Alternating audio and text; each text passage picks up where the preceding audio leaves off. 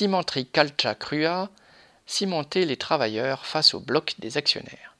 Depuis le mois de novembre dernier, les travailleurs de la cimenterie Calcia de Crua en Ardèche se mobilisent suite à l'annonce de 171 suppressions de postes en France, dont la fermeture du site avec ses 66 emplois.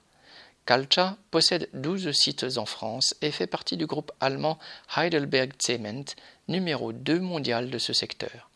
Quelques mois après cette nouvelle, il annonçait fièrement sur son site internet que 2020 avait été pour lui une année record en termes de rentabilité financière, malgré le ralentissement du secteur de la construction du fait de la pandémie.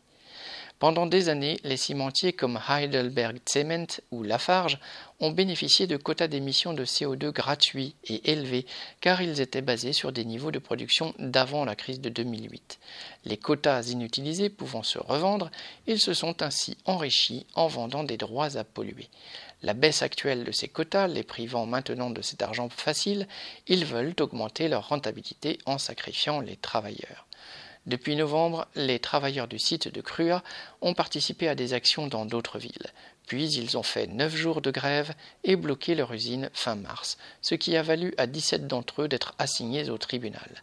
Lutter pour son emploi et donc contre le chômage est aussi considéré comme un délit dans une société pour laquelle seuls comptent les intérêts des actionnaires. Depuis, des actions de grève sont organisées à l'appel de la CGT lors des tentatives de redémarrage des fours, ce qui bloque la production en continu. La direction cherche à diviser les travailleurs en agitant la carotte des investissements sur certains sites et le bâton des licenciements ou de la fermeture sur d'autres.